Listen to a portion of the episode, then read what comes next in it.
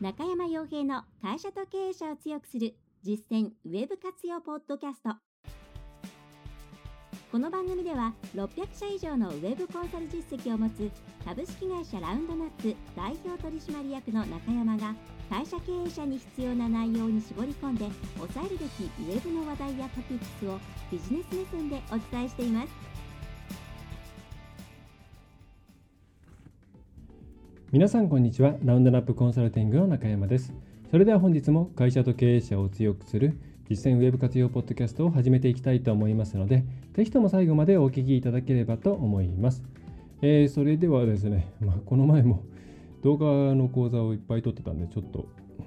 背筋が疲れていて声が疲れているかもしれませんがご容赦ください。えーと、でうん今回のテーマとしての何取り扱おうかなと思ったんですが、まあ、ちょうどお客さんから質問を受けて、えー、いる内容があったんでそれについて、えー、回答させてもらおうかなと思います。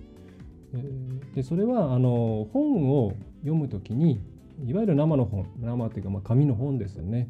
えー、にすべきかそれとも電子書籍にすべきか、えー、どっちにしましょうかっていう話があって、うん、まあ、確かに、えー、どっちがいいのかなっていうのを自分では考えて真剣に考えたことが まだよくなかったんでここでちょっと話しながら整理していこうかなと思っています。でえー、と大前提としてうんウェブ系、まあ、あるいはウェブに関するビジネス系の情報を入れるその媒体としてはやっぱりですねお金払って得るものの方がいいと思います。まあ、それは具体的に言ったら本今まあ情報を得るということを考えた時に皆さんじゃあウェブに関してどどどこから得ますかというと大体まあウェブ系のメディアでまあ無料で得られるとか会員登録したら得られるようなメディアで得るよとか、えーまあ、その方が多いですね。であとは本とかセミナーとかですね、えー、そういうところになってくるわけなんですけど、うん、情報収集にある程度慣れていてこれは、うん、必要だこれは不要だとか自分にとってこんな感じの情報が今は必要だけどこれはおかしいおかしいっていうかいらないとか。あとまああのこの情報自体おかしいとかなんかそういう、えー、まあ、いわゆる読み解くリテラシーみたいなものがきちんとある慣れているっていう方はウェブ上の情報っていうものを、えー、活用してもいいと思うんですけど。まだそんなになんかこう外部から情報を得てそれをうまく活用してみたいなものに、えー、ことに、まあ、慣れてない、はい、時にはネット上の情報ってなかなか取り扱いが難しいんで基本はあの書籍とか、まあ、セミナーもちょっとあのいろんな意図があったりしてめんどくさいんで えー、書籍から入った方がいいと思います。まあ、それは電子書籍でもいいですし、通の書籍でもいいんですけれどもまず書籍から入って、えー、自分で選んでですねでその中であこれだこれだっていうふうに、えー、情報を使いこなす第一歩を、え、してからネット上の情報に手をつけた方がいいと思います。あのネット上の情報っていうのは別にこれは全てが何ですかね全てに文句をつけているわけではないくってただその、まあ、玉石混交なんですよね。その書いている人の背景とか出自がわからないこともありますし、あまあ、そういうことが多いですし、またそのそれに対してどう思うかっていう意見が最初からついているケースが多いですよね。誰かがそれを紹介していたり、すでにソーシャルメディアでさまざまな感想が寄せられていたり、レビューがついていたり、えー、そういういろんな付加情報が最初からついた段ついたような状態で本を皆さんはあ、えー、情報を見ますから、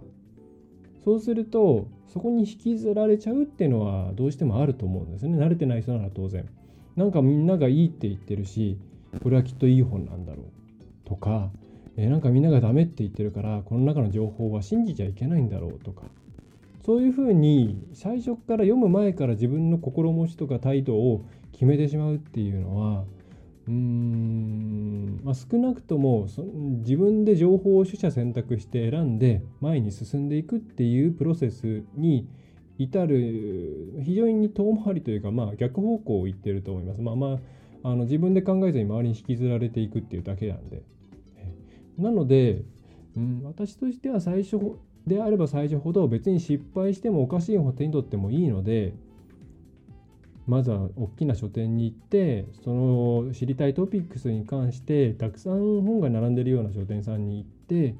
で、えー、背表紙とか、まあ、中身パラパラっと見てみてあこれってなんかすごく興味が湧くなとかそういうものを手に取って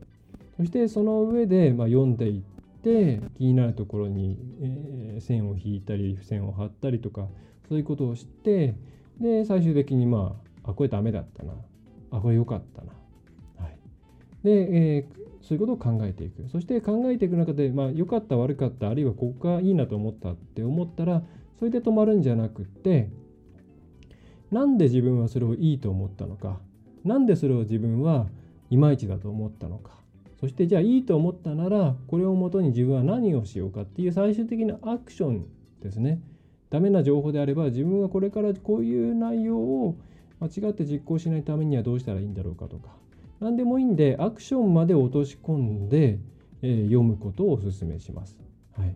あの本ってよくいっぱい読めいっぱい読めっていう流れがあるんですけど多読ってすごく難しいと思うんですね。あと別に多読がいいとも思いませんし、えー、一冊の本から得られるものを、うん、その本のに書いてあるもの以上に引き出せればそれが、えー、それはすごくいいことだと思うんですよ。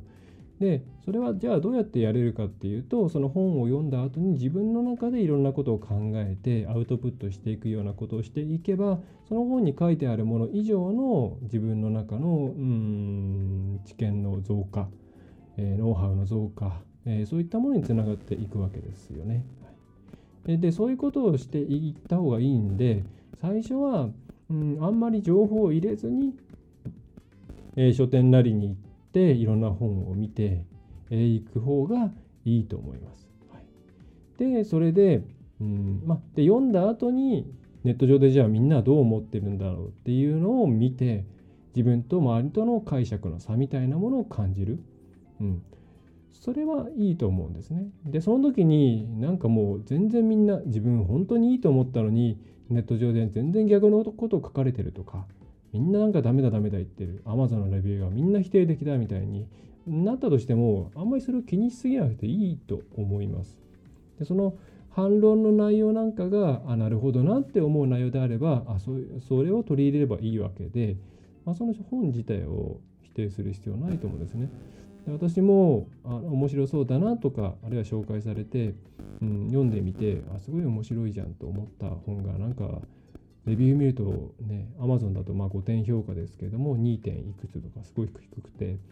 でも実際レビュー見てみるとなんか感情的な意見が多いなとかですね。はい。なんかそういうものもあって、まあいいものって意外と賛否両論だったりすることもあるんですけれども、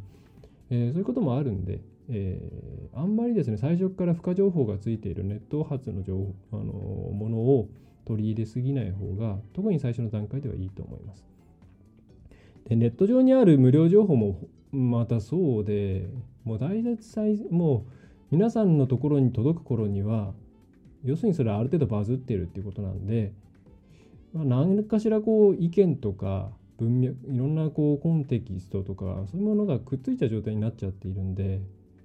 うんそういうのを無視できるかっていうとやっぱ見ちゃうじゃないですか。うん、そうだからあんまりですね最初は見ない方がいいと思います。はい、でそんなにねみんながいいと言ってるからいいかっていうと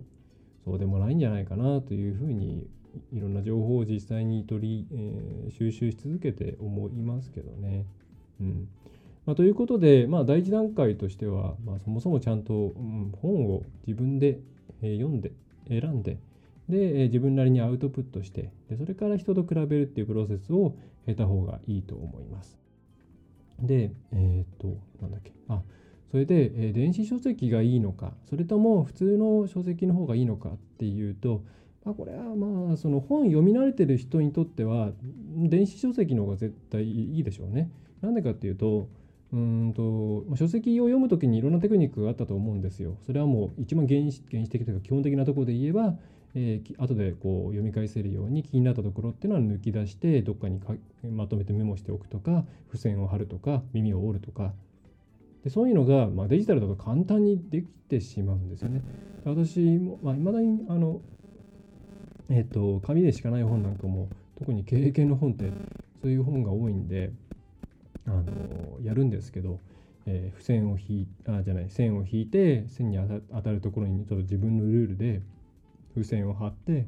で付箋に簡単なメモ書きをしてで重要な部分っていうのは、えーと、見返しっていうのかな？のところにページ数と一緒に書いておくみたいなことをして、まあ、それを本棚に並べておいてみたいにするんでまあ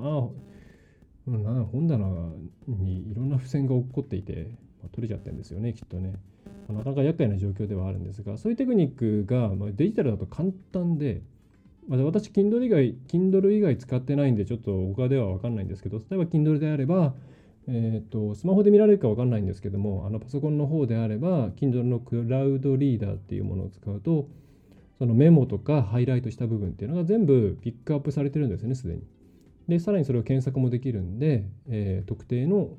キーワードに関して自分昔何メモしたかなとかどこなんかそれに関するハイライトした部分ってないかなっていうのを簡単に集めたりとかできるんですよね。だからこれだなんか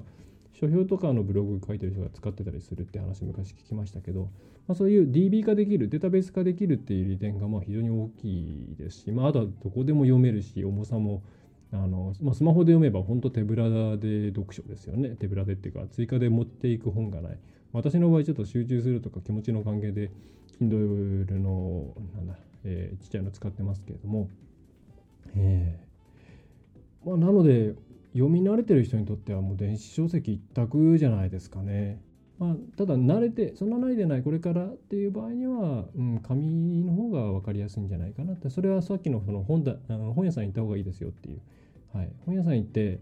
もういいと思ったらその場で買って帰りの電車で読むとかそういう方がそういう方が絶対いいですからね。ねいちいちその場で見て買うのは Kindle なんて言ったら、まあ、また本屋さん潰れちゃうよって話にもなりますし。うん。まあ、なので本当本屋さん潰れてほしくないんですけれども、えーまあ、図書館とかねもういいと思いますけどね。私は子供の頃本当に図書館に入り浸ってる子供だったんで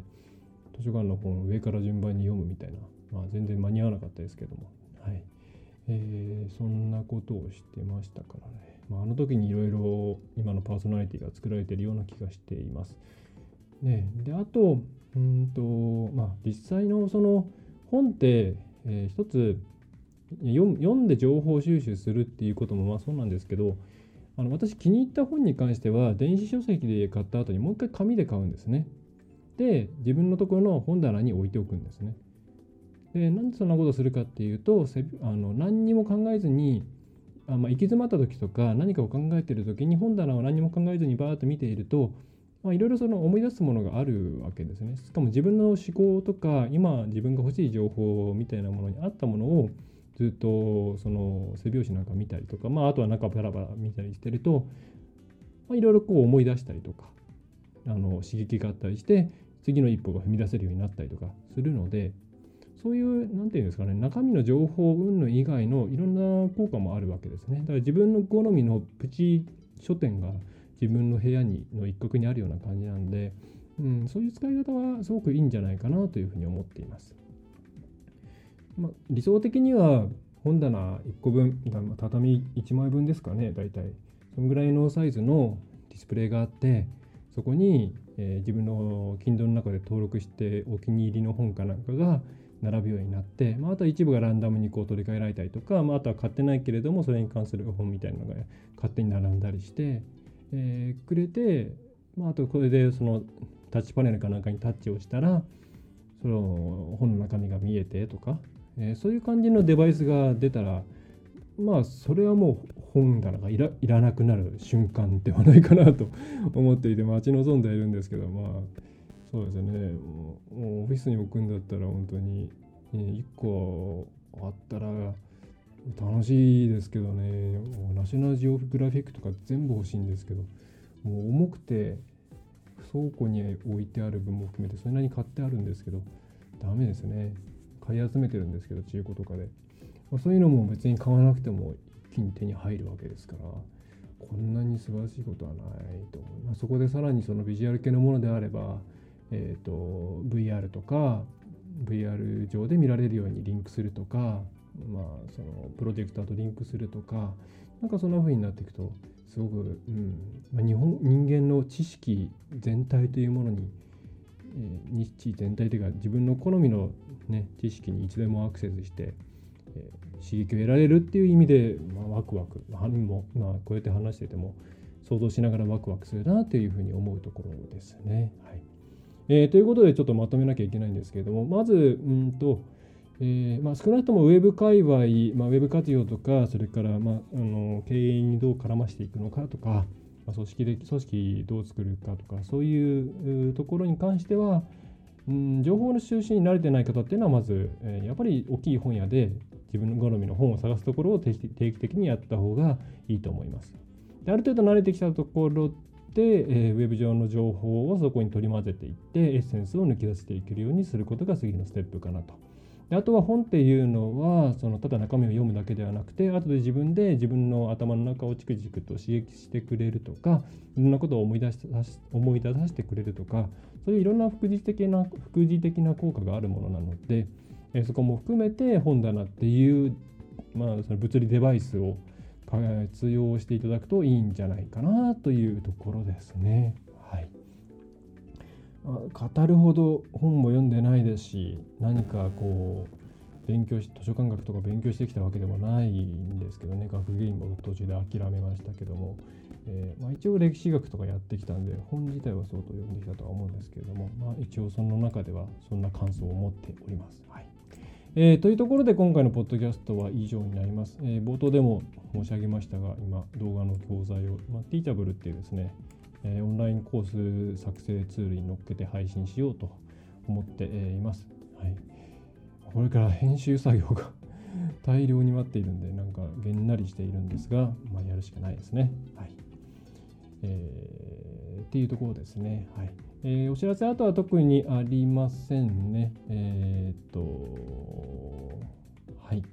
え。それでは今回のポッドキャストは以上になります。えー、また次回もよろしくお願いいたします。ラウンドナップコンサルティングの中山がお送りいたしました。